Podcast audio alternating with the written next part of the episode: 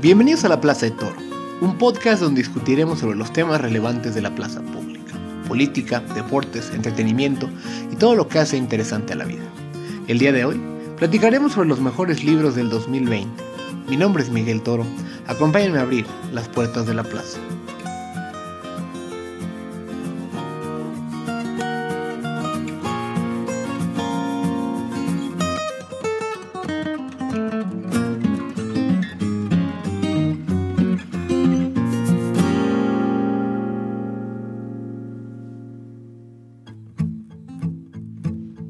Final del año, el último episodio que grabo del podcast trata sobre las recomendaciones de los mejores libros que leyeron los ponentes invitados. Este año ha sido muy atípico y ha cambiado nuestra forma de hacer demasiadas cosas. La lectura no es la excepción. Algunas personas aprovecharon la encerrona para leer muchos libros que traían pendientes. Otros, como yo, acabábamos tan cansados de adaptar la vida y la chamba a modalidad pandemia que teníamos poca energía para leer en la noche. En mi caso, es el año que menos he leído libros desde antes de irme a la maestría. Sin embargo, preferí buscar a quienes sí tuvieron la oportunidad y la disciplina para leer diversas obras y pueden comentarnos sobre los mejores libros que leyeron en el 2020. Para esta ocasión, tendremos menos ponentes que el año pasado, pero a cambio, les pedí a los invitados que nos platicaran sobre más de un libro. Sé que puede ser difícil seleccionar solo uno entre todo lo bueno que uno haya revisado. Adicionalmente, los elegí porque, pese a compartir profesión conmigo, tienen gustos muy variados que pueden agradarle a muchos de los que nos escuchan en todo el mundo. Hola Miguel, ¿cómo estás? Soy Alexandra Uribe, soy politólogo la del ITAM y la directora de la carrera de Ciencia Política. Los libros que más me gustaron que leí este año son dos de 2018 que están relacionados. Uno se llama La Plaza y la Torre que es de Niall Ferguson, que estudia las redes sociales y el poder que generan las redes sociales y que es generado por las redes sociales. Y empieza con los masones, acaba con Facebook. Y eventualmente Niall Ferguson tradujo todo este libro en una serie que se llama Networld, que salió este año, 2020, en PBS. Y correlacionado con este libro, también otro libro de 2018 de tres académicos, Benkler, Ferris y Roberts, que se llama Network Propaganda, que estudia la forma en la que hay propaganda y desinformación en el ecosistema de medios y lo liga a factores culturales y patrones políticos y cambio tecnológico. ¿no? Y es absolutamente fascinante porque también rompe muchos de las preconceptos que tenemos sobre la influencia de, las redes sociales modernas sobre desinformación y propaganda. Y ellos lo que encuentran es que no son las redes sociales las que causan desinformación propaganda, sino hay una serie de factores que se van sumando en el ecosistema de información. Y el libro de ah, ficción que más me gustó este año es un libro de ciencia ficción que es ah, parte de una serie, una serie que comenzó en 2017 de una autora que se llama Martha Wells. Ah, se llama Los diarios del Matabot. En español solamente están los primeros dos libros. Este es el quinto libro de la serie. El primer libro, que en español sistemas, sistemas, se llama Sistemas Críticos, se llevó todos los premios de ciencia ficción de 2017, el Hugo, el Nebula, todo. Y este último libro, que se llama Network Effect, sigue las aventuras del Matabot, que es una inteligencia artificial humanoide um, que está diseñada para matar, básicamente, y para ser guardia, ¿no? Entonces tiene un, módulo de control que controla todo lo que hace para que no mate indiscriminadamente y Matabot, este, en el capítulo 1 del libro 1, encuentra una forma de hackear su módulo de control para no estar controlado por ningún, este, ningún humano, ¿no? Entonces, es, es una gran, gran serie porque Matabot es un gran personaje con enorme sentido del humor y necesidades psicológicas como los seres humanos, pero no quiere ser humano, es lo último que quiere ser. Entonces, la verdad es que yo recomiendo toda la serie. Me encantó, me encantó. Hola, soy Concepción Moreno, soy periodista cultural y politóloga. Fue un año de buenos libros, creo. Eh, sobre todo este año tan extraordinario que hemos vivido, me dediqué a leer biografía, no sé por qué, y memorias. Eh, leí, por ejemplo, Éramos unos niños de Pat Smith, que es eh, una especie de autoficción. Eh, la autoficción es cuando un personaje de la vida real se convierte a sí mismo en literatura. gran libro, hermoso, la historia de Pat Smith, la madrina del punk, que llega a Nueva York sin nada en los 70 y se convierte en una artista muy respetada y además pues, es una de las iniciadoras de la llama del rock punk en, Estados Unidos. Y bueno, su relación con Robert Mapplethorpe, que era su primer amor y también el primer, ella fue su primera musa de Mapplethorpe, que es este, es, era, fue fotógrafo y, pintor, artista plástico en general.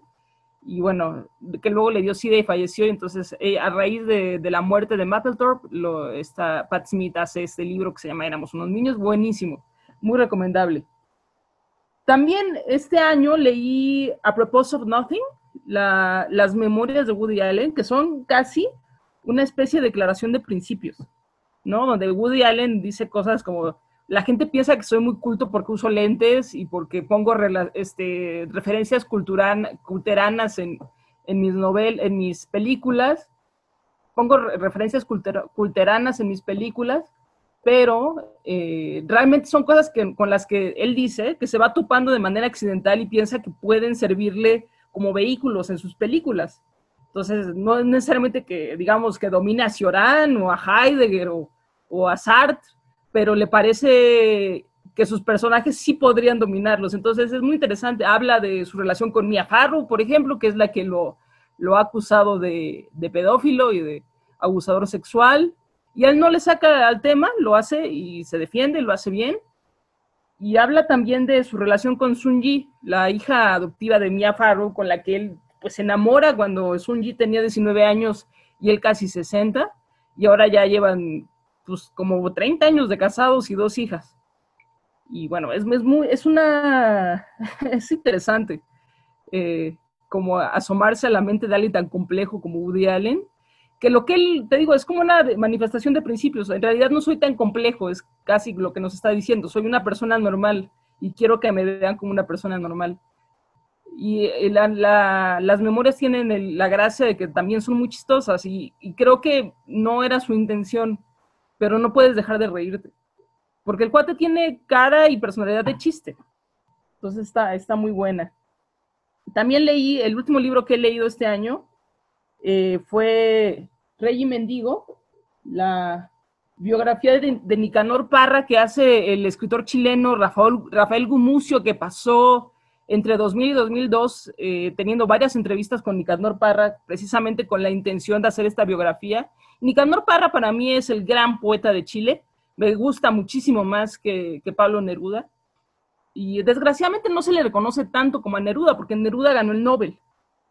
En cambio, Nicanor Parra siempre fue como la contra, ¿no? Eh, un tipo al que le interesa el humor, por ejemplo, y, y Neruda es como totalmente lo contrario, ¿no? Es como romántico, como eh, solemne, y Nicanor Parra no, para nada.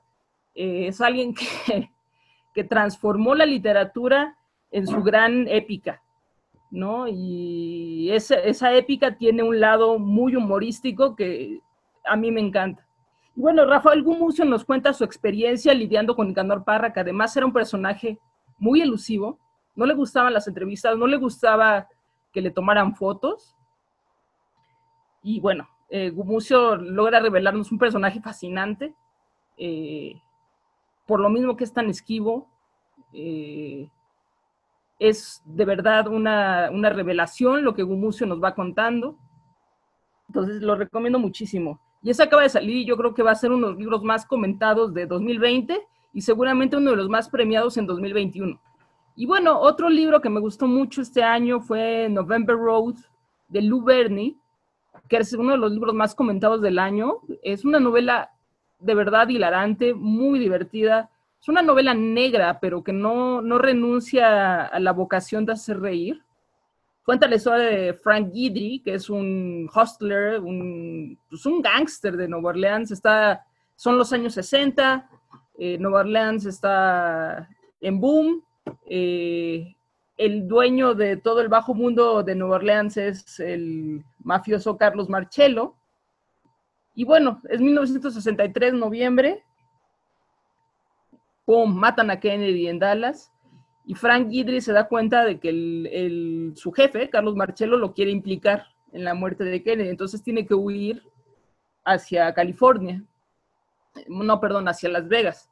Y en Las Vegas conoce a una mujer eh, que muy inteligente, de manera muy inteligente el autor, Luberni, está, nos va contando la historia de ambos, ¿no? Cómo esta, la mujer este, se sale de su vida de mujer clase mediera, de pues, ahí un pueblo cualquiera de Estados Unidos, y entonces van en la carretera y, cómo se encuentran Guidry con esta mujer y nace una relación amorosa, claramente, y cómo están eh, pues sorteando como las mareas de la historia me refiero a historia con H mayúscula, de la historia estadounidense, ¿no? Que los quiere separar y que los quiere destruir y ellos cómo logran salvar esos obstáculos.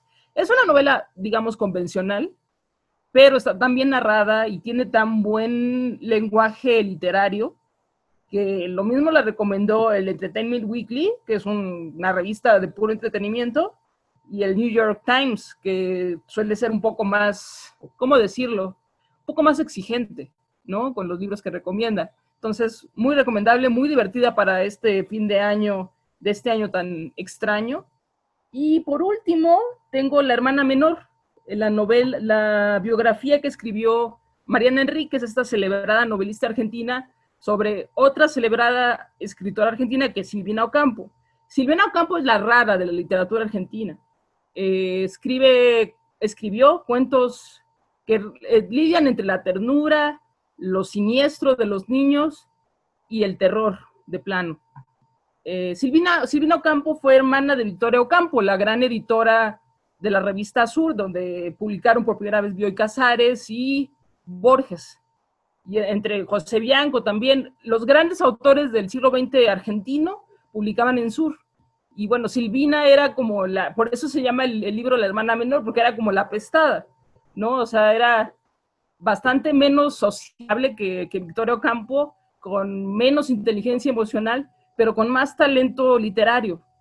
Entonces, eh, Mariana Enríquez anda persiguiendo a, Silvina Ocampo, eh, que es una mujer que pues, no le gusta, como, no es histriónica, pues, no, no le gusta que la, que la observen. Entonces, eh, como, como hace Gumucio con, con Nicanor Parra, eh, Mariana Enríquez descifra este personaje y nos entrega una literatura compleja, completa,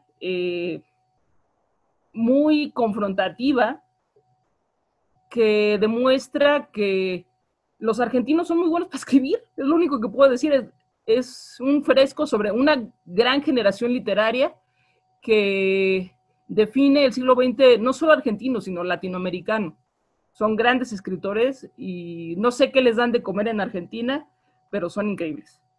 Soy Armino Chanona, soy director de la licenciatura en Economía en el TEC Campus Santa Fe. Pues Miguel, yo los tres libros que traigo son eh, dos de no ficción y una novela. Empezaría con El Gabinete de Curiosidades del Doctor Zagal, de Héctor Zagal y Pablo Alarcón. Héctor Zagal es probablemente el principal experto en Aristóteles en México, pero este libro eh, no tiene otra pretensión que saciar la curiosidad y ser divertido. Eh, tal como dice el título, es un gabinete de curiosidades. Entonces es una serie de cápsulas de una, dos páginas con hechos curiosos sobre historia, política, arte, cultura, mitología. Eh, es el tipo de libro que puedes agarrar, abres en cualquier página y encuentras un hecho curioso. Por ejemplo, eh, yo te preguntaría, ¿sabes por qué a Mérida se le dice la ciudad blanca? Pues bien, mucha gente cree que porque es una ciudad muy limpia, pero en realidad es porque eh, a inicios del siglo XX había una terrible pigmentocracia. Entonces, en el censo de 1900 no está listada ninguna familia con apellido maya, pues todas las familias con apellidos mayas vivían en la periferia. Como este hecho curioso te vas a encontrar infinidad, digo algunos que son muy chuscos, pero eh, sin duda es un libro que va a resultar muy interesante. El segundo libro que eh, recomiendo es Tigre Blanco de Aravind Adiga, que es el premio Man Booker de 2008. Es una novela en la que el personaje, que es Balram Halwai, a lo largo de siete días eh, nos cuenta en cartas cómo fue su travesía de chofer a exitoso emprendedor. Ahora bien, eh, la temática del libro es la lucha de clases en la India contemporánea y sobre todo cómo el sistema de castas promueve esa desigualdad y el capitalismo pues viene todavía a potenciarlo más. A ratos es drama, a ratos es sátira y en la parte final del libro es un thriller, pero en todo momento tiene una prosa trepidante y que van a querérselo leer de corrido. Si les gustó Slumdog Millionaire, estoy seguro que les va a gustar mucho este libro, solo que aquí la trama es mucho más cruda. Eh, la idea es darle visibilidad a estas personas que están marginalizadas. Es un buen momento leerlo ahorita porque en enero de 2021 va a salir la adaptación cinematográfica en Netflix. Entonces, quien quiera leerlo ahorita para contrastarlo con la película, una vez que salga, yo creo que está muy bien. Yo estoy esperando con ansias que salga la película. Libro súper recomendado. Y el último libro que quiero recomendarles es Las filósofas tienen la palabra, de Fanny del Río. Y este libro es una serie de entrevistas a importantes filósofas mexicanas. Eh, para mí era un libro muy esperado, entonces apenas salió, eh, fui a comprarlo porque yo guardo una eh, profunda admiración por filósofas como Paulette Dieterlen, Juliana González, Paulina Rivero Weber, que yo creo que en sus ramas son las máximas exponentes en México. O sea, me refiero a filosofía política, filosofía moral, bioética. Entonces yo disfruté muchísimo leyendo este libro. Ahora bien, yo creo que este libro tiene el potencial de interesar a una audiencia más amplia, independientemente de si les gusta o no la filosofía, porque en el libro y en estas entrevistas se ilustra muy bien las dificultades que en razón de la desigualdad de género tienen que enfrentar las mujeres que aspiran a tener éxito en el ámbito intelectual. Por ejemplo, vemos aquí que varias de estas filósofas tuvieron que tomarse una pausa una vez que eh, tuvieron hijos. Y me quedo con esta anécdota muy fuerte de que Paulette Dieterlen básicamente se leyó eh, en la sala de espera de su ginecólogo todo el ser y la nada de Jean-Paul Sartre. Entonces esto nos dice qué difícil es encontrar este balance entre la carrera y la vida familiar. Les recomiendo muchísimo este libro, que aparte tiene la virtud de ser bastante corto. Buenas tardes, soy Carlos Lever, el decano regional de la Escuela de Ciencias Sociales y Gobierno del TEC de Monterrey. Un libro que puedo recomendar leer este año eh, es un libro que salió sobre el uso de la tecnología en la educación llamado Failure to Disrupt de Justin Reich. Eh, Justin Reich es el director del Laboratorio de Sistemas de Enseñanza en MIT y fue investigador externo cuando Harvard y MIT crearon en conjunto la plataforma edX de contenidos eh, sobre cursos masivos en línea. Eh, Reich tiene un conocimiento casi enciclopédico de distintas formas en que la educación en los últimos años ha tratado de cambiar la manera que hace enseñanza y aunque tiene eh, una visión crítica de lo que ha logrado la tecnología o más bien de cuánto ha fallado la tecnología para lograr cambiar la educación. Es muy interesante su análisis de por qué está pasando. Y si bien este libro viene de tiempo atrás, es importante leerlo en, este momento porque precisamente durante la pandemia eh, muchas tecnologías que estaban años eh, tratando de penetrar los temas educativos han sido eh, utilizados mucho más ampliamente en este espectro. Entre las muchas ideas interesantes que tiene el libro, Reich cita a Plutarco, donde Plutarco nos dice, la educación no es llenar una cubeta de agua, la educación debería ser prender una fogata. Y precisamente este eh, cuestionamiento del objetivo de la educación no lo hemos terminado de resolver incluso a 2000 años de distancia, por lo tanto no deberíamos sorprendernos de que cuando llega una tecnología nueva y trata de resolver estas problemáticas de fondo, eh, inevitablemente tiene que adaptarse a las circunstancias. Otro libro interesante es Good Economics for Bad Times de Abjit Banerjee y Esther Duflo. Este libro salió a finales del 2019, casi al mismo tiempo que los dos autores ganaron el Premio Nobel de Economía por impulsar el uso de técnicas empíricas para ver qué funciona en el combate a la pobreza. E incluso Duflo tiene una TED Talk interesante al respecto, donde eh, comenta que una buena economía requiere un trabajo empírico. La economía sin trabajo empírico, dice Duflo, no es mucho mejor que la medicina cuando usábamos sanguijuelas para curar enfermedades. Lo que hace que la medicina y la economía mejoren es de hecho ir y ver cómo funciona la realidad, aplicar el método científico para constantemente estar aprendiendo cómo mejorarlo. Los autores tenían un libro previo llamado Poor Economics, donde resumían su trabajo del premio Nobel. Entonces, si quieren saber de eso, les recomiendo leer aquel libro. Este libro más bien trata de hablar a la época actual donde tenemos este descrédito y desconfianza generalizado sobre el trabajo de los expertos en economía y en prácticamente cualquier área, por ejemplo, en epidemiología. Y los autores quieren ser críticos, pero también quieren ser optimistas, que hemos cometido errores en nuestro análisis económico que nos han llevado a la situación actual, con el levantamiento de gobiernos populistas, eh, con gran respaldo popular y que no están dispuestos a tener una conversación balanceada de qué funciona y qué no funciona. Los autores señalan varias cosas. Por ejemplo, son críticos que subestimamos qué tan costoso iba a ser la, la globalización para algunas comunidades, porque a pesar de que sabíamos de que algunos lugares, ciudades o estados iban a ser más afectados, los economistas pensábamos que las personas iban a poder desplazarse hacia los lugares con mejor empleo. Y simplemente empíricamente vemos que la gente está muy poco dispuesta a moverse del lugar, lo cual te genera ciudades completas donde el ambiente social se vuelve muy complejo, con violencia, con problemas de adicciones, y esto simplemente no fue reconocido a tiempo. Pero por el otro lado, los autores también quieren impulsar que es posible tener intervenciones de gobierno eh, y señalan varios ejemplos donde la política social sí es posible. Entonces, en general es una lectura provocadora, viniendo desde alguien que sí quiere usar razonamiento, técnica para tratar de, atacar los problemas sociales. Y entonces el libro está lleno de ideas frescas para no renunciar a quedarnos de que o si regresamos al mundo anterior o tenemos que aprender a vivir en estos nuevos regímenes. Finalmente, un libro que recomendaría, es una especie de lectura clásica, es el libro The Remains of the Day de Kazuo Ishiguro. Eh, Ishiguro ganó el Nobel de Literatura hace un par de años. Es británico de formación, aunque nació en Japón. Ishiguro siempre elige contextos atípicos para sus novelas que son altamente psicológicas. El personaje principal siempre está reflexionando eh, sobre su vida y qué significa. Este libro fue el libro que lo volvió famoso, le ganó el premio Man Booker, que usualmente también elige muy buenos libros, y fue el objeto de una película eh, famosa con Anthony Hopkins y Emma Thompson.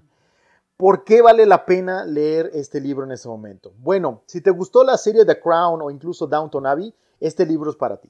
Porque el libro es una exploración en la tensión entre una vida dedicada al deber, entendido como eso que se espera de uno mismo, que otros esperan de uno mismo, en contraposición con buscar o perseguir aquello que uno quisiera por cuenta propia, reconociendo que definir lo que uno quiere también es una carga eh, y requiere una responsabilidad individual.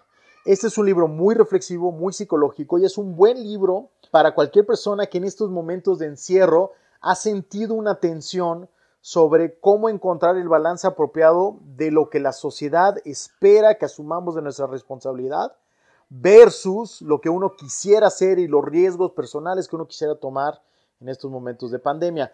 Ishiguro tiene unas reflexiones muy interesantes sobre el valor de una vida bien vivida y sobre la posibilidad, al final optimista, de poder encontrar significado en cualquier momento de la vida. A lo largo de este episodio, hemos escuchado las muy buenas recomendaciones de diversos libros que leyeron nuestros ponentes invitados. Al volver de la pausa, platicaré un poco de las cosas que yo leí que me parecieron que más valían la pena. No le cambies, estás en la Plaza de Toro.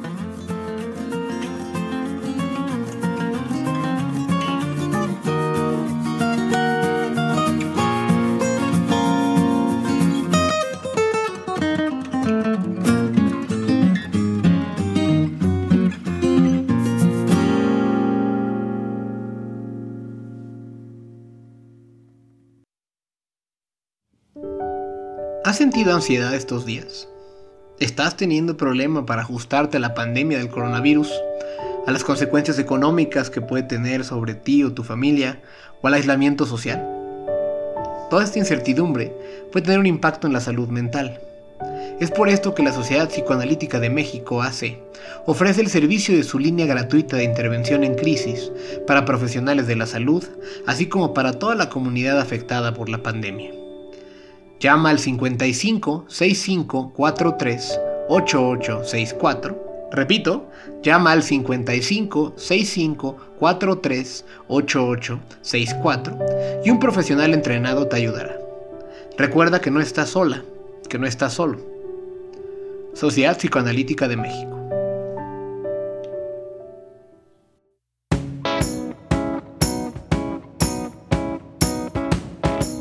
Como mencioné al comienzo del episodio, este año solo pude leer 5 libros, y dos de ellos no fueron muy buenos.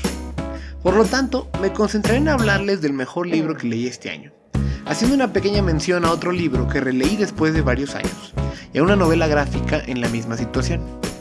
El mejor libro que leí este año se llama Emotional Agility, de la doctora Susan David. Ella es una psicóloga sudafricana, profesora de la Escuela de Medicina de Harvard, que ha estudiado por más de 20 años las emociones de las personas, las cosas que los hacen felices y sentirse realizados. Ella encontró que, sin importar qué tan inteligentes o creativas sean las personas, su éxito personal está más definido por la capacidad de navegar sus pensamientos, sus sentimientos y las construcciones mentales que hacemos de las diversas situaciones que nos pasan en la vida. Los seres humanos somos propensos a engancharnos con cosas como el miedo, la ira, la pena o la poca falta de confianza en nosotros mismos.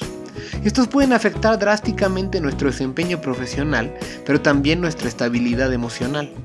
La gente que tiene agilidad emocional no es que sea inmune al estrés y a estos problemas, sino que son mejores para adaptarse a estas situaciones, reaccionando de mejor manera, lo que facilita la resolución de los conflictos. Según ella, la agilidad emocional no implica ignorar emociones difíciles, como las descritas anteriormente, sino ser más sueltos alrededor de ellas, enfrentándolas con valor y compasión, para evitar que nos dominen. A lo largo del libro, la doctora David nos describe cuatro herramientas que nos sirven en la vida cotidiana, además de darnos tips y ejercicios prácticos que se pueden realizar para ir domando estas emociones que nos generan problemas.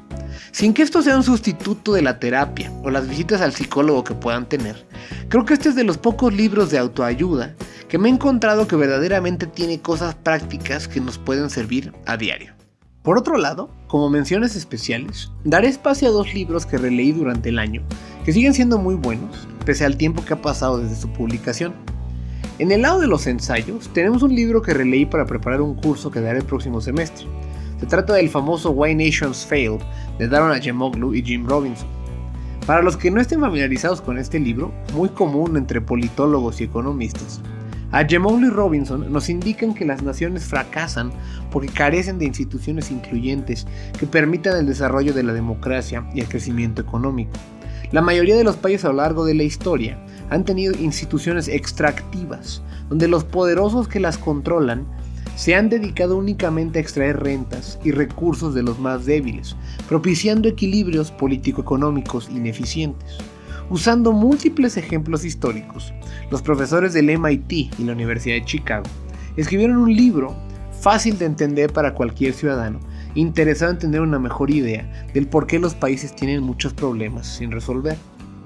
En el lado de la ciencia ficción, a principios de año me reencontré con una novela gráfica que tenía casi una década sin leer, pero que me recordó el por qué me gustan tanto los cómics y el por qué creo que se pueden tener grandes enseñanzas en este tipo de literatura.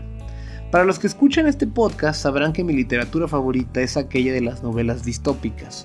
Soy muy fan de 1984, The Brave New World, de Fahrenheit 451, entre otras. En los cómics también gravito hacia las historias que reflexionan sobre el uso inadecuado del poder. El otrora Marvel Man del gran Alan Moore es precisamente una historia alrededor de cómo el poder sin límites corrompe hasta los superhombres. La serie de novelas gráficas del ahora llamado Miracle Man, que revitalizó el escritor británico Alan Moore a principios de los 80 y posteriormente también el inglés Neil Gaiman, Trata sobre la historia de un hombre de alrededor de 40 años que recuerda que de niño él podía convertirse en un superhéroe que volaba y tenía fuerza sobrehumana. Al redescubrir sus superpoderes, el personaje principal no se dedica a salvar el mundo, sino que va paulatinamente descendiendo a volverse un tirano tras el uso de este poder. De manera brillante, Alan Moore revivió un superhéroe británico, que era casi una calca del original Captain Marvel de Fawcett Comics, ahora conocido como Shazam en DC Comics, y le dio un vuelco por completo a esta mitología. En los 80, a Moore le interesaba explorar la idea de qué pasaría si los superhumanos existieran en el mundo real. Por lo tanto, construyó un mundo mucho menos fantástico que el de los cómics que habían existido desde los años 30, y más bien estaba basado en la corrupción que Moore percibía de la Gran Bretaña de Margaret Thatcher. Moore parece decirnos que el poder cambia a las personas de manera irreversible y que si se concentra demasiado de este en una sola persona, esas personas o esos individuos nos voltearán a ver a los demás como seres inferiores y a nuestras leyes como algo que no les aplica a ellos. Se comportarían de manera dictatorial y si quisiesen usar ese poder de manera cruel, las consecuencias serían funestas. Estas ideas serían perfeccionadas por Moore unos años después en la famosísima novela gráfica de Watchmen que muchos de aquí conocen. Con esto hemos llegado al final de este episodio y al final de esta tercera temporada. Espero que a pesar de la irregularidad de la salida de los distintos episodios derivados de la pandemia, hayan encontrado ideas interesantes que les ayudasen a comprender mejor algunos de los temas principales de la plaza pública. En el 2021 espero que podamos regresar a explorar algunas de las ideas que quería revisar este año, como son las asociadas al por qué las democracias actuales están teniendo tantos problemas derivados de la polarización y las tendencias autoritarias. También quiero echarle un vistazo a algunos de los problemas que aquejan a los jóvenes en México, como es la falta de movilidad social. Finalmente, creo que será inevitable que echemos otro vistazo a los efectos de la pandemia. Conforme esta puede ir controlándose, ya que aún es incierto cuánto tiempo más seguiremos en esta nueva normalidad. De cualquier forma, trataré de encontrar espacios para practicar de la industria del entretenimiento y los deportes cuando esto sea pertinente. Si este episodio les pareció interesante, ayúdenos a llegar a más personas, compartiendo este podcast en Facebook, Twitter y sus demás redes sociales. Recuerden que pueden encontrar todos los episodios del podcast en el app de Podbean en iTunes y en Spotify, buscando La Plaza de Toro. También hay algunos extractos en video de las entrevistas de este podcast en YouTube. Si desean ver cachitos puntuales de los episodios, busquen en YouTube La Plaza de Toro Podcast. Si pueden, en cualquiera de estas plataformas déjenos comentarios o un review. Para cualquier cosa me pueden encontrar en Twitter en arroba Miguel Ángel. Muchas gracias por escucharnos manténganse sanos y les deseo que tengan unas felices fiestas y que el 2021 sea bastante mejor. Mi nombre es Miguel Toro, es momento de cerrar las puertas de la plaza.